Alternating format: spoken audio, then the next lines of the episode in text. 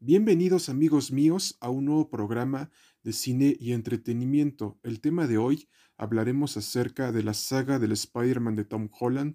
dentro de los universos cinematográficos de Marvel Studios y de Sony Pictures. Sin más preámbulo, comenzamos.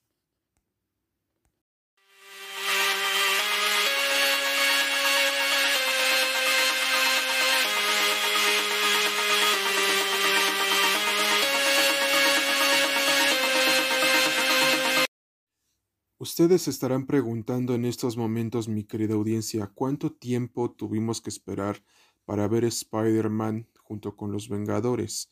La respuesta a esta pregunta es sencilla y a la vez compleja de responder. Tenemos como antecedente las películas de Tobey Maguire y la saga de Andrew Garfield, que desgraciadamente no pudieron ser concluidas por diferencias creativas con Sony junto con Sam Raimi y Mark Webb, por lo que decidieron reunirse con Marvel Studios e introducir a Spider-Man dentro del UCM,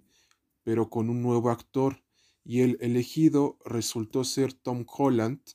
que tuvo su primera aparición en Capitán América Guerra Civil, pero el actor hizo muy suyo el papel de Peter Parker, alias Spider-Man, pero con una interpretación muy diferente a la que nos acostumbraron Toby Maguire y Andrew Garfield. Ahora bien, este Peter Parker,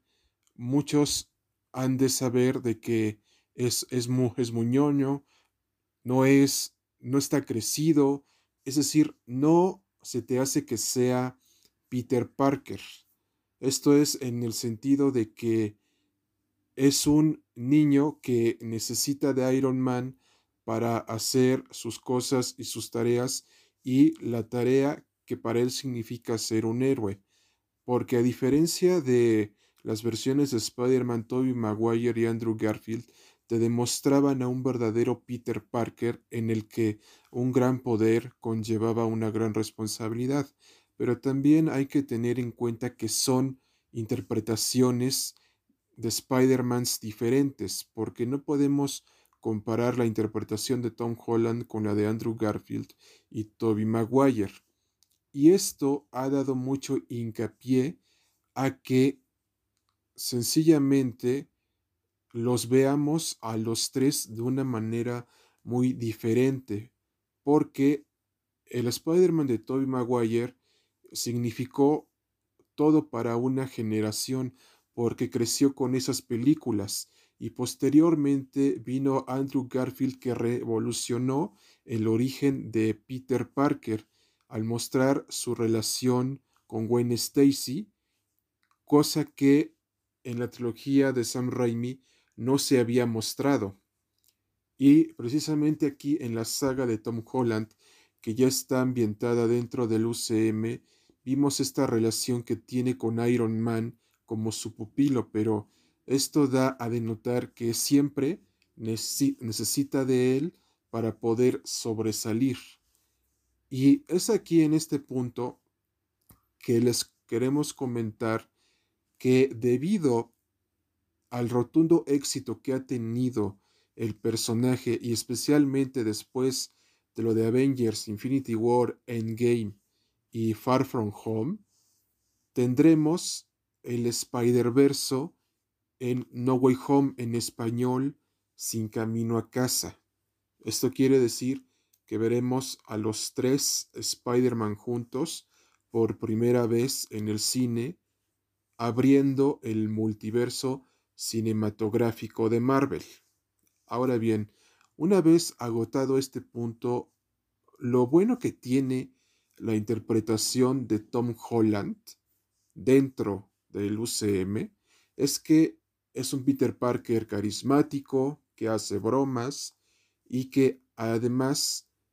hace el bien y ve por el bienestar de los demás. Pero aquí lo interesante es que sigue necesitando de un tutor para poder sobresalir como superhéroe. Entonces, en esta tercera película de No Way Home, tal vez veamos que este Peter Parker, al reunirse con sus otras versiones alternativas, le demuestren que tiene que salir al mundo como superhéroe y sobrellevar sus miedos para enfrentarse al mundo real, por lo que este Peter Parker en No Way Home necesita un gran reto para ser el superhéroe que todos hemos conocido dentro de los cómics. Y especialmente es en esta película en donde el Spider-Man de Tom Holland se tendrá que enfrentar a los villanos multiversales de las películas de Tobey Maguire y de Andrew Garfield, abriendo así el multiverso cinematográfico de Marvel y a la vez el Spider-Verso. Esto es lo que le hace falta al Spider-Man de Tom Holland para brillar y ser el superhéroe maduro que todos conocemos. Pero también hay datos interesantes que les queremos comentar que posiblemente el Venom de Tom Hardy esté dentro de esta película. También les comentamos que haremos en un posterior podcast una videoreseña con spoilers y el futuro de nuestro simbionte favorito en el cine. Ahora bien, una vez agotado este punto, lo que podemos esperar de Tom Holland como Spider-Man es que en esta película de No Way Home se tenga una evolución madura del personaje que lo haga evolucionar de una manera rápida, constante, eficiente y madura, para que en las próximas películas tengamos al Peter Parker que siempre hemos deseado ver en, esta nueva etapa del UCM y de Sony Pictures y que se ha reflejado muchas veces en los cómics. Solamente esperemos que nos den un gran cierre de la franquicia Regreso a casa, porque después de lo que pase en esta película, cambiará para siempre la percepción que tenemos del Spider-Man de Tom Holland, que no defraudará en lo absoluto. Y a manera de conclusión les decimos, no se pierdan Spider-Man No Way Home, sin camino a casa, que se estrenará el 17 de diciembre de este año, porque será totalmente épica, colosal y grandiosa, porque tendrá por primera vez a los tres Spider-Man, el de Tobey Maguire, Andrew Garfield y el mismísimo Tom Holland.